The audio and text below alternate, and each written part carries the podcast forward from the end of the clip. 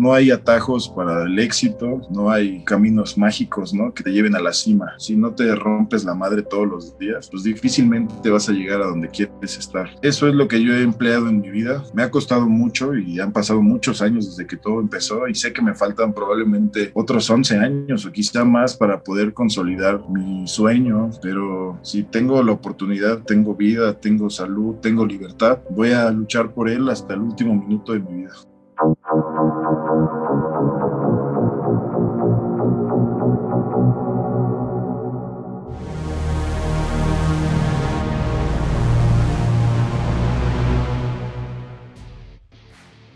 Desde la antigüedad, el cuerpo humano siempre ha sido un tema de belleza, de poder, de ser el más fuerte, de llegar más allá, de llegar más lejos.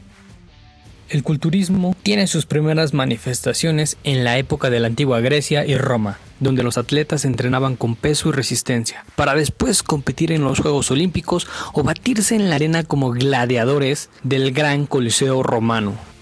Pero desde ese entonces, al igual que una escultura, el culturista debe ser preparado, moldeado, esculpido, pulido, perfeccionado, detallado en gran medida, debe ser una obra diferente y única para tener una autenticidad. Y es que esta disciplina busca más allá que un buen físico, busca perfección. Estos atletas personifican el equilibrio físico y mental que los logre coronar como campeones en sus competencias. Y en este episodio tuvimos el honor de platicar con Luis Sosa Physic, atleta Classic Physic de la NPC, Lleva más de 10 años en el mundo fitness, lo que le ha conseguido participar en diversas competencias, destacando en cada una de ellas por ser el ganador en su mayoría. Hoy nos cuenta un poco de su experiencia en este medio, qué lo ha motivado y qué hay detrás de la vida de un culturista profesional. Así que sin más, vamos con el episodio. Bienvenido Luis Sosa, es un placer tenerte como invitado. ¿Cómo estás? Bien, Alan, muchas gracias por tu invitación. Me suena muy interesante tu proyecto y, de verdad muchas gracias. No, pues gracias a ti, gracias por acceder y perfecto. Pues entonces comencemos con lo primordial, que es saber sobre ti. ¿Cómo te presentarías ante una multitud? ¿Cuál es tu presentación? Bueno, mi presentación yo creo que siempre terminaría siendo, soy un atleta de competencias Classic Physique. Por ahora pertenezco a la división de la MPC, que es una liga norteamericana que te puede promover tu pase haciéndote profesional para llegar a la Olimpia de Las Vegas, ¿no? Que es como el top de las competencias del culturismo y pues, lo que todo el culturista generalmente pretende llegar algún día a alcanzar, ¿no? También soy nutriólogo, doy asesorías nutricionales y bueno, por ahora yo creo que así me presentaría. Realmente es mi, es mi vida por completo. En primera porque te absorbe gran cantidad de tiempo destinar a preparar tus alimentos, a llevar a cabo tus ejercicios y en segunda porque pues, realmente lo hago con mucho cariño, me gusta mucho lo que hago, entonces lo puedo disfrutar. Como todo, a veces hay días buenos, días malos, pero generalmente son puras cosas buenas. Sí, precisamente te iba a, pedir que describieras tu trabajo para que para quien no lo entendiera, pero creo que queda muy claro a qué te dedicas, pues que es tu, vida diaria en general, creo. Sí, o sea, ayudo a las personas con, con sus objetivos, ¿no? A alcanzar sus objetivos mediante nutrición y mediante entrenamiento, pero también eso es como parte de, y mi focus o mi objetivo central es prepararme, ¿no? Mi preparación para mis competencias, pero claro, pues obviamente tengo que subsistir de algo, ¿no? Entonces, ya que estudié y estoy desenvolviéndome en este medio, pues qué mejor que, que asesorar personas, ¿no? Y, y llevar a más atletas también, porque de hecho también soy coach, entonces preparo atletas que se quieren preparar también para competencias estatales, regionales, nacionales. Hasta ahora no he preparado ningún atleta de calidad internacional, pero porque realmente también la pandemia nos vino a mermar mucho sobre los proyectos y planes que teníamos desde el año pasado. Y de toda esta disciplina, ¿qué es lo que más disfrutas hacer? Sin duda el entrenamiento yo creo que es lo que más disfrutas, porque es como la parte del recreo, como la hora de jugar.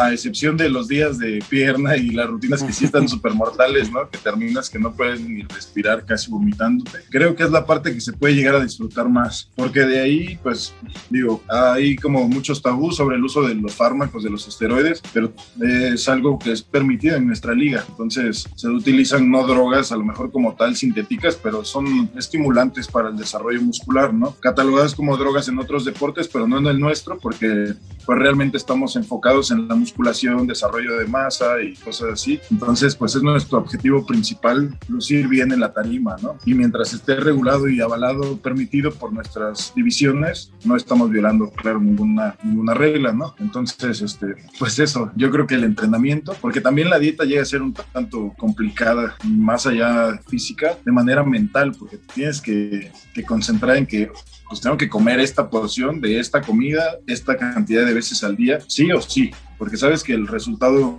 también en un 70% más o menos gira en torno a eso, ¿no? a tu disciplina y tu constancia principalmente en la alimentación. Entonces yo creo que eso es lo que menos querría y lo que más me gusta es el entrenamiento. ¿Y qué es lo que mm, pues más te desagrada o que cambiarías? ¿Si sería la dieta? Pues justo eso, la, alimentación. Realmente no me desagrada comer, yo soy muy, muy comelón, ¿no? O sea, me gusta mucho comer y tampoco tengo tantos temas en, en cuestión de apegarme a algún plan, sino que hay veces que sí tenemos ciertas no sé, temporadas que son muy estrictas, muy, muy estrictas en cuanto a la ingesta de ciertas comidas. Y por ejemplo, a mí en lo personal el pollo ya me tiene muy cansado porque tengo muchos años compitiendo, muchos años comiendo pollo. Entonces, la neta ya odio el pollo, pero sé que sin él, pues no, no, no lograría los objetivos, ¿no? O sea, es parte del proceso y te tienes que, aguantar. Pero yo creo que lo que menos me gusta es el pollo y las comidas así ya. Sí, eso, es, eso sí es algo que admiro mucho, que pues de, de, las personas que se dedican al, al mundo fitness que sí cumplen sus objetivos, porque pues yo sé que muchos, como yo, hemos intentado pues hacer ejercicio, llevar dieta, pero sí es muy, muy, bueno, en mi caso sí es muy difícil. Bueno, creo que en la mayoría de las personas de ser tan estrictos con la dieta, viendo tantas, tantas festividades, tantos antojitos de, la calle en todas partes, sí. Y la mayoría es que todo es frito, todo es masa. Sí, todo, lo contrario a lo que debemos de comer, ¿no? Digo, para, para cumplir ciertos objetivos, ¿no? Sí. Y eso es lo que, lo que yo te diría que es lo, más difícil probablemente. Porque yo a lo que iba con lo del fármaco era que también es difícil de pronto, eh, pues la inyección y cosas así, ¿no? Porque pues a quienes no les gustan las agujas y les tienen miedo, imagínate qué difícil eso, ¿no? Pero no es en la cantidad en la que se come pollo, ¿no? O sea, eso lo tienes que comer seis, siete veces al día, todos los días durante varios meses a veces, ¿no? Porque es la base prácticamente de las dietas, pollo y arroz. Entonces le gana, le gana el desagrado al pollo que el miedo a las agujas. Sí, esto es como un típico estereotipo, ¿no? De, como dicen los mamados de Addis que solo comen pollo y arroz. Pero entonces sí es una realidad. Sí, literal. ¿eh? Ah, sí, que otro tema que es igual controversial es lo de los fármacos. Pero creo que tú, bueno, tú veo que no tienes eh, pues este como tabú. A otras personas pues sí les cuesta.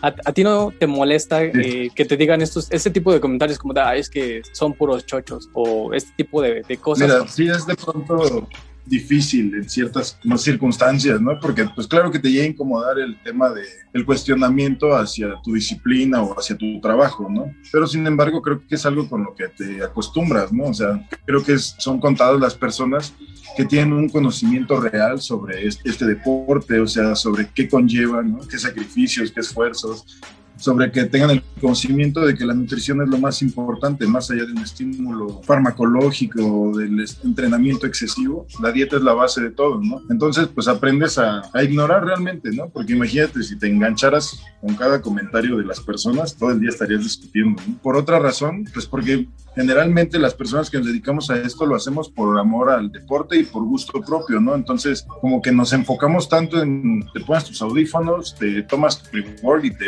pones a entrenar y se te olvida todo el mundo. Si de verdad quieres llegar a algo, si quieres ir a socializar, pues claro, ¿no? Te va a importar lo que diga todo el mundo. Sí, y en este año 2021 cumples 11 años entrenando. Sí, pero cuéntanos un poco más de cómo fue que iniciaste, en qué momento supiste que esto era lo tuyo, que, que era lo que de verdad te movía. Pues realmente es que yo siempre he sido una persona persona muy delgada, muy, muy, muy delgada. Desde que era yo pequeño, no sé, nunca sufrí bullying, la verdad. Siempre tuve buenos amigos, compañeros de escuela, cosas así. Nunca tuve bullying por ser delgado, como hay compañeros o amigos que les toca tener una mala experiencia y por eso enfocarse en el deporte. En mi persona no, a mí más bien no me hacía sentir cómodo mi apariencia, porque no me gustaba ser tan flaquito, aunque nadie me molestara, pues a mí me hacía sentir inseguro e incómodo.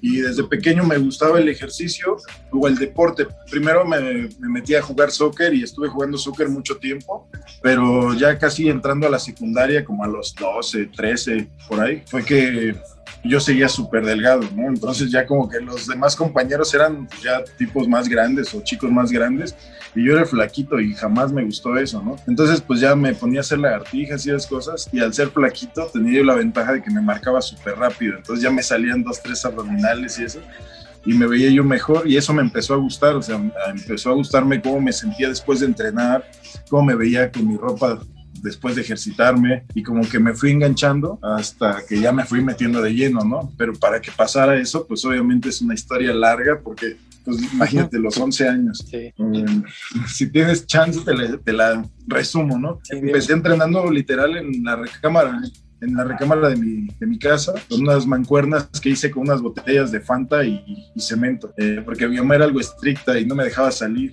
Entonces, si no era para jugar soccer o algo que tuviera yo como de verdad actividad escolar o algo, no, no me dejaba salir con mis amigos o vecinitos.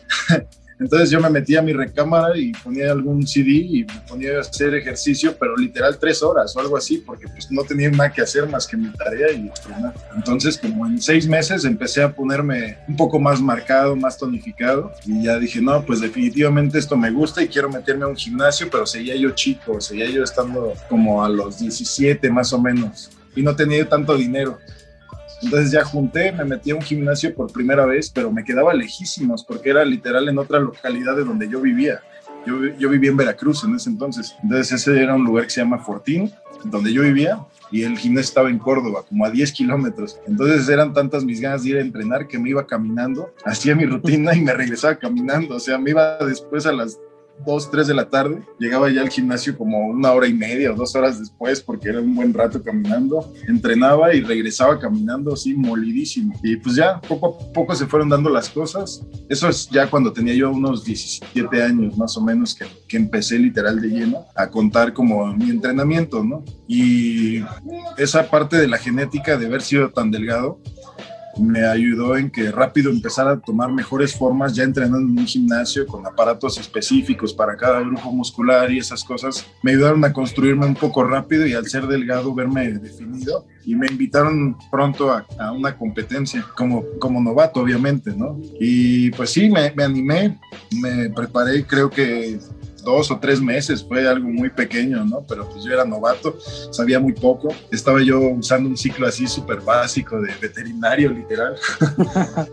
y, este, y bueno, me subí a esta competencia que era cerca justamente de nuestra localidad, se llamaba Huatusco, el Mister Huatusco del 2014 o algo así, y lo gané mi categoría de novato, gané mi primer lugar en esa categoría y pues me gustó mucho la sensación, el, no sé, la euforia, el estar pintándote, bombeando, me llamó por completo la atención y ya jamás creo que lo pude dejar, hasta el día de hoy no lo puedo dejar. Y pues ve hasta, hasta dónde has llegado, porque igual sé que en el 2019 obtuviste el primer lugar, lugar de Classic Physique Day, el segundo lugar de Men's Physique C en Monterrey Bodybuilding. Pues sí has llegado muy lejos. ¿Cuál es tu, tu siguiente paso, tu siguiente meta? Te vas a seguir preparando, pero ¿cuál es tu siguiente competencia a la que quieres llegar. Sí, justamente en el 2019 eh, nos fue bien, nos fue bien. Estuvimos a nada de hacernos profesional justamente en, en ese evento de Monterrey con la categoría de Classic PC, que es literal mi categoría principal, pero no, bueno, nos faltó en el overall, no nos fue bien, no nos llevamos el,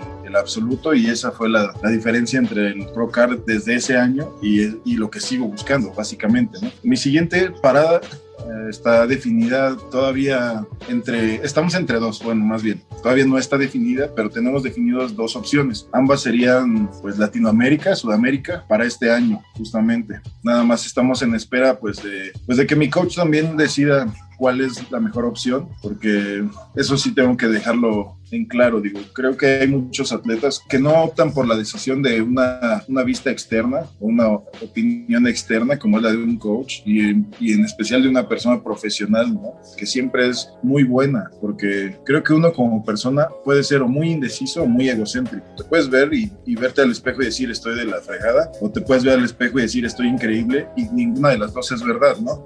Entonces creo muy conveniente siempre la mirada externa de un buen coach y precisamente en eso me estoy trabajando en equipo con él. Estamos decidiendo cuál será la mejor opción de acuerdo a los tiempos, al peso en donde nos encontramos, en la etapa de mantenimiento muscular, pero entre unas 12 a 16 semanas probablemente ya estemos otra vez en la tarima buscando ese Procar de nuevo. Ya estaremos al pendiente entonces de, de, tus siguientes pasos. Muchas gracias. Y hablando precisamente igual de las competencias, bueno, yo he visto en videos que, que es muy difícil el proceso previo a, pues, a una competencia, que realmente hay sacrificios y varias cosas así, ¿no? Pero en tu caso, ¿qué es lo más desafiante previo a una competencia? Creo que sin duda es el agua. Ahí sí cambia mucho el tema de, de la comida, lo que te comentaba del odio que tengo por el pollo ahí sí cambia y ahí es la necesidad del agua, porque muchas veces hay diferentes preparadores que obviamente tienen diferentes métodos, entonces hay unos que son más estrictos por el lado del agua, por cortar la ingesta, algunos deciden por usar algún diurético, otros por irse al sauna cierta cantidad de tiempo. Digo, algunas, este, algunos prefieren todas juntas, ¿no? Y ahí sí depende también de la condición del atleta, pero yo creo que lo más difícil es la falta de agua, que ahí sí empieza a jugar más tu mente contigo, digo, aparte del hambre que te digo o los antojitos que uno pueda tener, hay diferentes etapas camino a una preparación y como que la ansiedad te ataca de diferentes maneras. Primero, se te antojan cosas dulces. Cuando estás en la dieta muy limpia del pollo, con espinacas, pocos carbos, se te antojan cosas dulces por la necesidad de, glucosa que siente el cuerpo. Pero después hay otra etapa donde comes demasiado, que es una carga calórica previa al evento, pero son, son porciones grandes para rellenar de glucógeno tu músculo y verte redondo, relleno, denso dentro del escenario, arriba de la tarima. Entonces esa cantidad tan fuerte o tan grande de comida, pero un, con un, una cantidad reducida de líquido, más todas tus actividades, más ir al sauna y usar diuréticos, y eso prolongarlo porque ya llevas, no sé, unas dos, tres, cuatro semanas con una reducción de líquidos, entonces ya traes sed atrasada, ¿no? y de pronto te dan tanta comida y te dan una copita de vino y te dan un diurético y te metes al sauna y la sed es mortal, ¿no? Sí. Entonces sí es cuando más difícil tu mente juega contigo y te estás muriendo literal por un trago de agua, por un trago de Gatorade.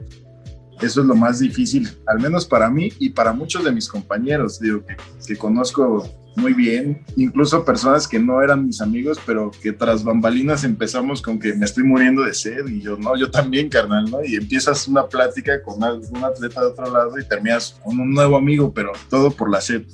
Sí, pues es que llevar tu, tu cuerpo al extremo, ¿no? Sí, está, está bien intenso. Bueno, son algo que ni siquiera me puedo imaginar qué es lo que se siente sí, tener es, sí. Digo, te deja diferentes experiencias porque cada preparación es más difícil que la anterior. Si tu, si tu objetivo es ir evolucionando, claro que siempre que subas un escalón va a haber atletas más fuertes, mejores sí. formas, mejor calidad, ¿no?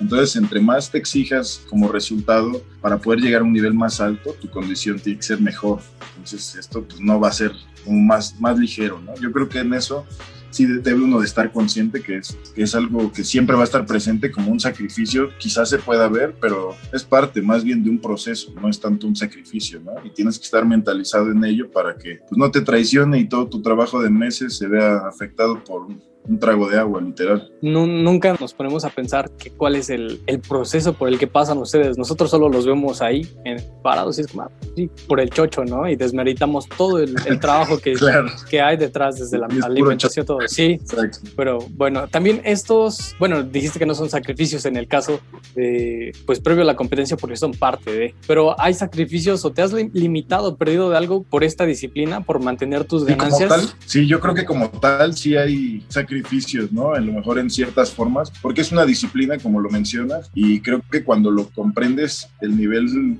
de beneficio o daño que puedas causar en tu cuerpo con la simple ingesta de una buena comida o de unas copas de alcohol, ¿no? O sea, tú decides si quieres hacerle bien o hacerle mal creo que es muy importante que en muchas personas cuando solo lo ven como un hobby, pues tampoco está tan mal, ¿no? De pronto decir, bueno, se me antoja comerme algo y, y no es ningún pecado, ¿no? Porque no vives de eso, realmente es tu pasatiempo, puedes ser disciplinado de lunes a sábado y darte una escapada el domingo y comer algo rico, ¿no? O pasar tiempo con la familia o tomar una cerveza o algo así. Y creo que es entendible porque es algo que a todos se nos antoja, ¿no? La única diferencia es que si decides dedicarte a esto y hacerlo al 100, sí hay días en los que dices, bueno, se van a reunir todos a hacer carne asada y comer pastel, pero pues yo solo puedo comer pollo, ¿no?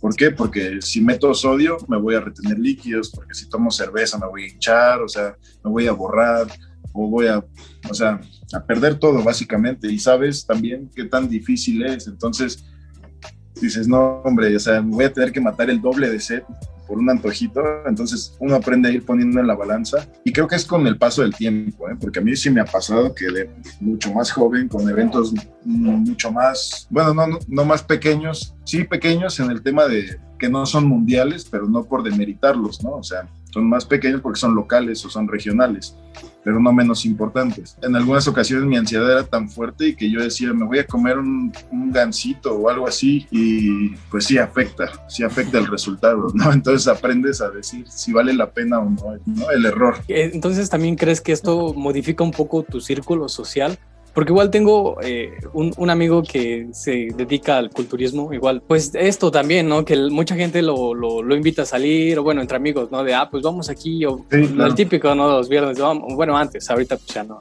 de vamos por pizzas o vamos por esto. Y era como, no, mejor prefiero no ir a pues ir y no estar comiendo, eh, evitarse ese, como esas cosas de, ay, toma, y que te estén insistiendo, de ándale, una, una y ya, una y ya, y pues también te, ves mal como socialmente, ¿no? De, ay, es que no me lo aceptó, es mamón, pero... Exacto. Entonces, sí, sí, sí veo que tiene más empatía, siente más, eh, se lleva más con personas que, que, son afines al fitness porque saben el sacrificio que hay detrás, ajá, y se acompañan más que nada, porque de repente igual vamos a entrenar y ya, ¿no? El compañero de al lado ya está como, ay, no, yo, yo, ya me cansé, como, yo apenas estoy calentando. sí, exacto, ¿no?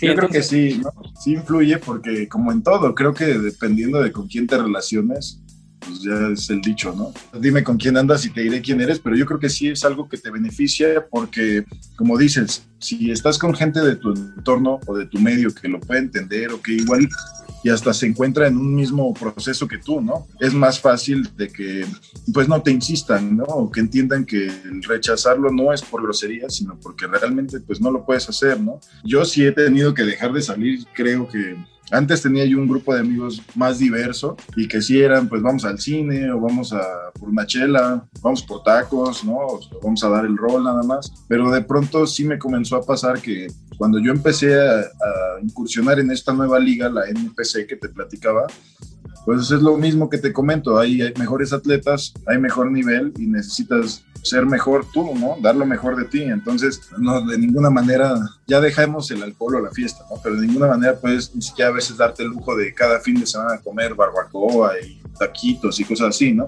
Sí. Entonces, en ciertas reuniones, pues sí, definitivo, he optado en algunas ocasiones por mejor no asistir porque yo también conozco a mis amigas y sé que son algo carrilla, ¿no? Y que te van a terminar sacando de quicio y causando un conflicto totalmente innecesario. Y entonces, pues dices, mejor no voy, ¿no?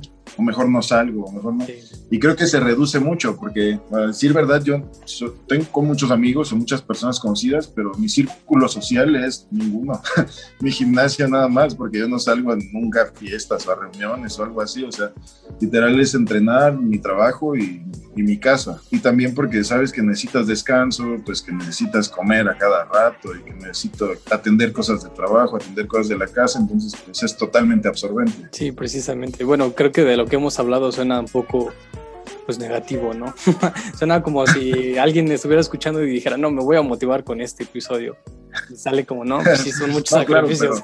pero... bueno, ahora del lado positivo, entonces, ¿tienes algún modelo a seguir o alguien que te inspire del mundo del culturismo? Ah, bueno, mira, pero justo antes del, de, este, de responderte esta pregunta, respecto al comentario de que todo negativo y eso, sí parece así, pero es lo mismo, volvemos a lo mismo. O sea, es como si tú decides llevar una disciplina como boxeador o como atleta olímpico, va a haber un mundo de, pues, de limitantes, ¿no? Al igual que en todos los, o la, todas las ramas de alto rendimiento, ¿no? Sin embargo, te lo, te lo repetí hace ratito, ¿no? O sea, si tú solo decides, pues, hacerlo parte de tu estilo de vida, un hobby, creo que es algo que te puede dejar muchas cosas buenas, o sea, tanto mejorar tu salud, mejorar a lo mejor pues, si tienes algún problema de autoestima, digo, porque muchas veces pasa, ¿no? Si quieres bajar, si quieres subir, y lo digo por mí, porque en mi caso eso fue lo que me motivó. Entonces creo que te puede tener muchos beneficios, tanto físicos como salud. Y en el tema de si tengo algún ejemplo a seguir, hay algunos atletas que sí respeto mucho, como tal, creo que ejemplo a seguir no, porque me gustaría más bien yo poder marcar una nueva pues línea como tal, ¿no? Quizá en mi categoría, quizás yo llegar a ser en algún momento, en ciertos años, un atleta profesional y encontrarme en el Olimpia de Las Vegas y decir, ahora el parámetro de joseo va a ir en base a este atleta, ¿no? A estas formas, a esta calidad, a esta simetría. Eso es mi objetivo como tal, no solo llegar a ser profesional y llegar a pisar esa tarima, sino de verdad hacer una diferencia, ¿no? Sea, que tu trabajo valga la pena y sea recordado y y haga una diferencia, digo, no, no porque la línea de la categoría no sea buena, pero me gustaría a mí poder llegar a ser tan bueno como para, como para marcar esa diferencia, ¿no? Pero uno de los atletas que más, que más sigo y que más respeto, creo que es Hunter Labrada, y es otra categoría, él es Open Bodybuilding, pero tiene un físico que me agrada mucho y también su, su dedicación y todo es muy admirable. Bueno, ahorita creo que esa pregunta tuvo que haber sido antes, pero ¿en qué consiste tu, tu, categoría? Porque ahora que lo vuelves a mencionar también me quedé como, ¿cuál es la diferencia ¿no? de estas categorías? sí, sí, sí, de hecho sí tiene mucho sentido. Mira, las categorías varoniles son tres, son Men's Physique, Classic Physique y Open Bodybuilding, ¿no? obviamente en cada una de ellas hay subcategorías que son divisiones nada más, por ejemplo, Men's Physique eh, por divisiones de estaturas. Un ejemplo, hasta unos 70, más de unos 70 y hasta unos 75, algo así. Y ya en esas, pues se dividen, ¿no? Para agruparlos y que haya la mayor eh, equitatividad quizá en, a la hora de juecear y que todos los atletas sean similares o con las mismas proporciones y características y no haya uno de 1,90 con uno de 1,50, ¿no? o algo así, o sea, que no esté tan mezclado. Sí. Mi categoría es como un intermedio o una balanza entre el Open Bodybuilding, que son los, los mamados literal que conocen todos en el Olympia, Ronnie Coleman, Jay Cutler y todos esos tipos gigantescos llenos de músculo por todas partes, pero que posan en tanga, en, en truza pequeña. En mi categoría se busca lo mismo, se busca musculación, redondez, calidad, tamaño, porque si buscas tener tamaño, simetría, pero se busca también mucho del físico clásico, de la época pues prácticamente dorada del culturismo, donde fue Arnold el pionero, ¿no? De esa categoría, que en ese entonces no existía, en ese entonces él era open, pero ahora se, creó el Classic Physique que busca eso, esa armonía entre el músculo, la simetría y las poses, porque es muy importante la rutina de, poses, o sea, te puedes desenvolver muy bien y hacer una, una presentación muy buena y eso eso es muy importante en la categoría, como que el, el toque del, del, Classic Physique son las poses armoniosas, con un cuerpo musculoso sin llegar al Open y sin ser delgado o estético como el Men's Physique. Es como una balanza entre eso y comparte ciertas poses reglamentarias con el Open. Entonces realmente es lo que te digo, solo cambia como la armonía, un poco más estético y el bañador es un tipo boxer, no es tan pequeño. Entonces tu cuerpo no lo llevas a un límite de musculatura tan grande, pero realizas una mezcla de todo. Ya me quedó mucho más claro. Perfecto.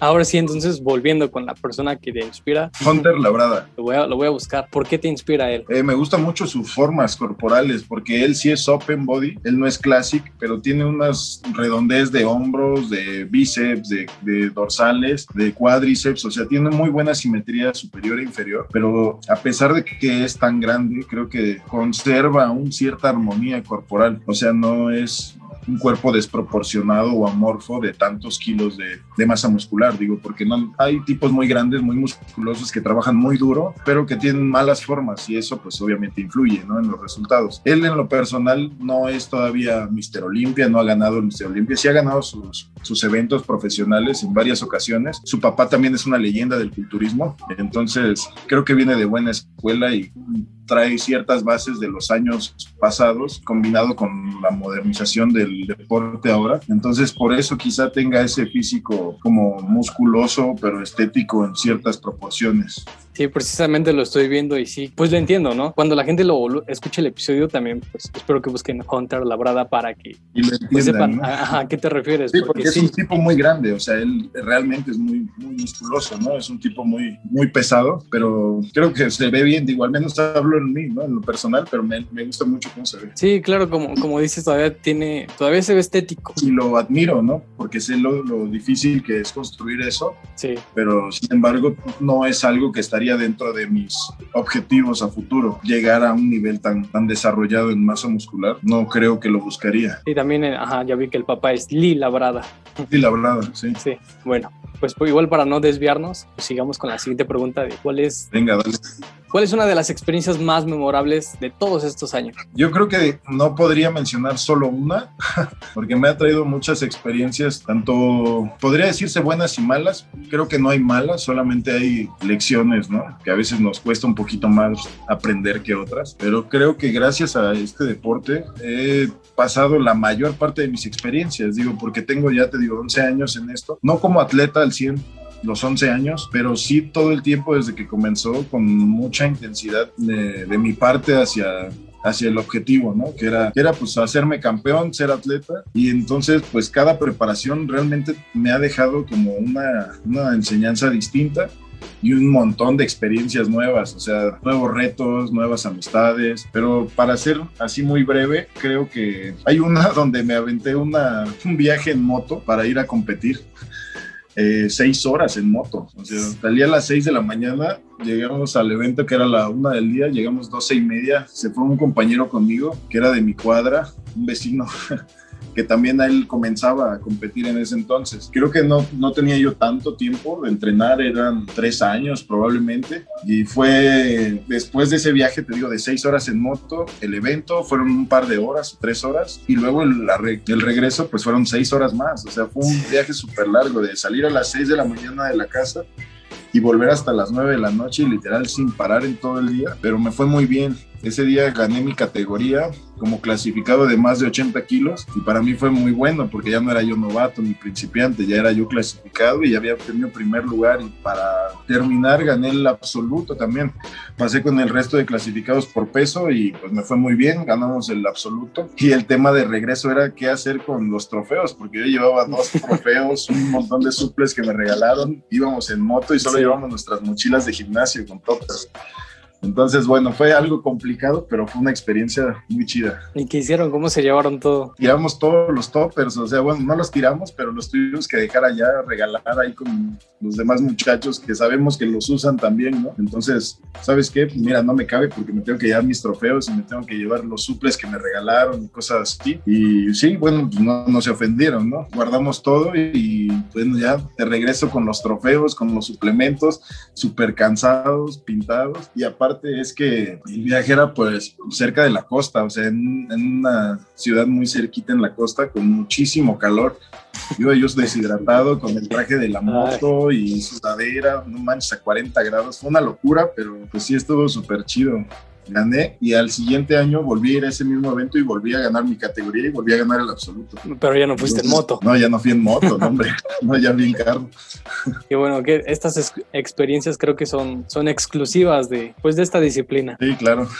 ¿Qué te motiva a levantarte cada día y seguir cumpliendo tus metas y sueños? Mira, hay que ser muy sinceros y hay veces que por más disciplinado que sea uno, pues no tienes ganas de, lo primero que hagas es levantarte y hacer ejercicios de abdominales comer claras o algo así, ¿no? Porque realmente como que llega el momento en el que dices, sí me siento cansado, o sea, no porque no me guste, sino porque realmente el cuerpo comienza a pesar, ¿no? Sí. Pero sé que hay gente que está conmigo que me apoya de todas las formas, ¿no? O sea, dejando de lado solo lo económico, gente que tiene en mí pues también su interés, su tiempo invertido, sus ilusiones son las mismas que las mías, ¿no? O sea, creo que todos los días cuando no me quiero levantar, pues pienso en esa persona que está conmigo apoyándome en las buenas y malas y pues no solo es por mí, ¿no? O sea, lo hago por mí y luego por los que me dan lo mejor de sí para poder yo lograr esa meta. Entonces ahí es donde uno tiene pues, que pararse y darle, ¿no? Porque si esa gente confía en ti es porque saben que eres capaz de lograrlo, ¿no? O sea, de hacer lo posible. Entonces hay que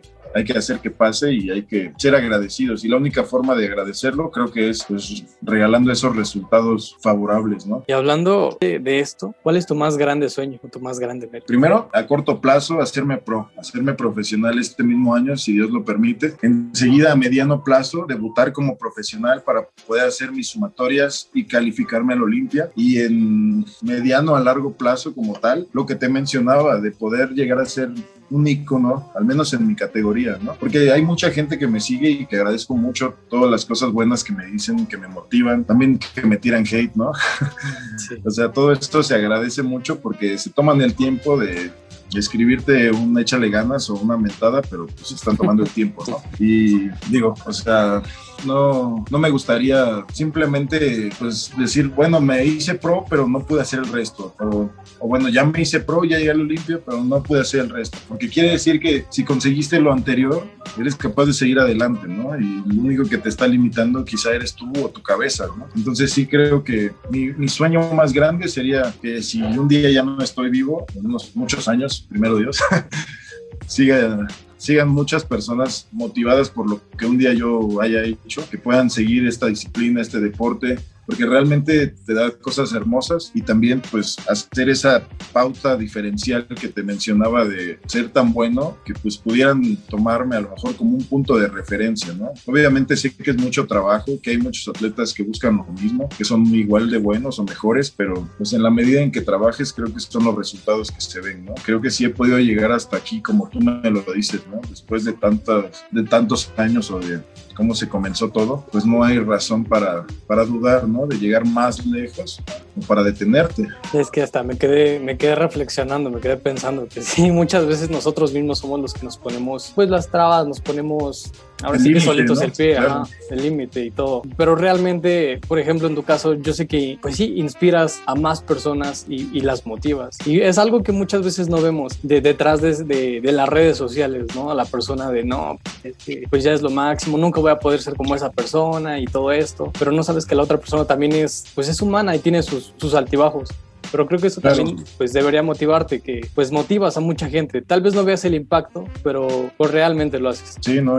Y, me, y me alegra mucho eso, saberlo, ¿no? O sea, incluso si no fuera mucha gente y solo fuera una persona, creo que el poder ayudar a una sola persona cuando de verdad lo necesita, porque creo que todos lo hemos necesitado en algún momento, es algo muy bueno, ¿no? Siempre poder levantar a alguien, así como uno lo han, lo necesitado, ¿no? Escuchar una palabra reconfortante y levantarte, siempre, siempre va a ser una bendición poder hacer eso, aparte de, de que es mediante a lo que me gusta tanto hacer, ¿no? Excelente, pues ya vamos a terminar el episodio, pero por último te hago estas cuatro preguntas, pero no quiero terminar también sin, sin antes mencionar pues lo admirable que es tu disciplina y esfuerzo, además de que se nota la calidad de persona que eres, destacando obviamente tu, tu amabilidad y, y, humildad. Yo creo que vas a llegar muy lejos y pues a darle, y aquí estaremos siguiendo tus pasos. Muchas gracias a ti también por haberme dado tu, tu, espacio y tu tiempo y tomarme en cuenta o considerarme para, pues, para este, esta cápsula o este podcast, ¿no? No, pues gracias a ti por acceder y pues te reitero mis, mis, pues igual felicitaciones por el esfuerzo que estás haciendo y sé que vas a llegar más lejos. Gracias, también por, por tu tiempo y pues ahora sí, después de este momento, pues vamos con, con la primera pregunta de, de, estas últimas. Venga. Pues, ¿en dónde te estaremos viendo? ¿Qué estarás haciendo próximamente? Mira, próximamente me voy a decidir al 100% a iniciar con mi canal de YouTube. Y estoy seguro que esta misma semana, quizá no lo, no lo hago en grande, pero al menos mi primer video lo voy a subir. Y, obviamente, pues me voy a apoyar mucho del fitness, ¿no? Que, que es lo que más se me facilita y en lo que más me sé mover. Quizá compartirles un poco de mis rutinas, un poco de mi día de cocina, para ir perdiendo también el miedo, la pena a la cámara. Pero sin duda, eso, eso va a ser de lo que más van a estar viendo porque en torno a ello, pues me gustaría compartirles mediante eso mismo el camino a mi competencia, mi puesta a punto, un poco de mis gustos, qué es lo que me gusta hacer en mis ratos libres y no solo hacer pesas, ¿no? Y que tampoco es pues salir tanto, porque ya se los platicaba, pero pues compartirles un poco de mí y que vean que pues la vida de un culturista, a pesar de que tiene ciertas limitantes, no está nada mal. Estoy seguro de que va a ser un proyecto muy padre. Como te digo, también es parte de humanizar a los culturistas. Y vamos a ver en tu lado, pues sí, más humano, de qué es lo que comes, qué es lo que haces. Claro, ¿no? Mi lado real, ¿no? Mi lado humano, claro que sí. ¿Y en dónde y cómo podemos encontrarte en qué redes sociales? Mira, solo manejo Instagram y mi Instagram es sosa.physic. Y bueno, mi canal de YouTube ya lo tengo abierto, pero no, lo he comenzado a utilizar, no, es, no he subido nada a la plataforma, pero igual esta misma semana que voy a subir algo, quizá para cuando tú también estés posteando, yo ya puedo haber publicado algo y se llama Bulking TV, ¿vale? Porque igual ya para que si lo escuchan, y me quieren buscar o seguir, pues ya, ya voy a estar activo totalmente ahí. Ya está anotado, Bulking TV. Perfecto. La siguiente pregunta, ¿qué consejo le darías a alguien que está empezando en el culturismo? Creo que el mejor consejo que le puedes dar a alguien que está empezando en esto es que tenga paciencia. Esa es la clave. Si eres paciente y eres disciplinado, vas a llegar muy lejos. Obviamente el cuerpo necesita un tiempo para que pueda darte respuestas. Hay genéticas que te benefician más que otras, pero sin duda la paciencia y la disciplina son la clave del éxito en este deporte. No hay cuerpo que se resista al trabajo duro y al comer bien constantemente. Si tienes problemas para ganar peso, lo vas a conseguir. Si tienes problemas para perder peso, lo vas a conseguir siempre y cuando seas disciplinado y constante. Esa es la clave. La última pregunta, ¿qué es lo más importante que la gente debería aprender de tu historia? Yo creo que lo más importante que hay que aprender de mi historia, si me conocieran más a fondo, es que pues hay que luchar por lo que deseas, de verdad, ¿no? Y que nada reemplaza el trabajo duro. O sea, no hay atajos para el éxito, no hay caminos mágicos, ¿no? Que te lleven a la cima. Si no te rompes la madre todos los días, pues difícilmente vas a llegar a donde quieres estar. Entonces, eso es lo que yo he empleado en mi vida. Me ha costado mucho y han pasado muchos años desde que todo empezó y sé que me faltan probablemente otros 11 años o quizá más para poder consolidar mi sueño, pero si tengo la oportunidad, tengo vida, tengo salud, tengo libertad, voy a luchar por él hasta el último minuto de mi vida. Muy motivador, muy bueno.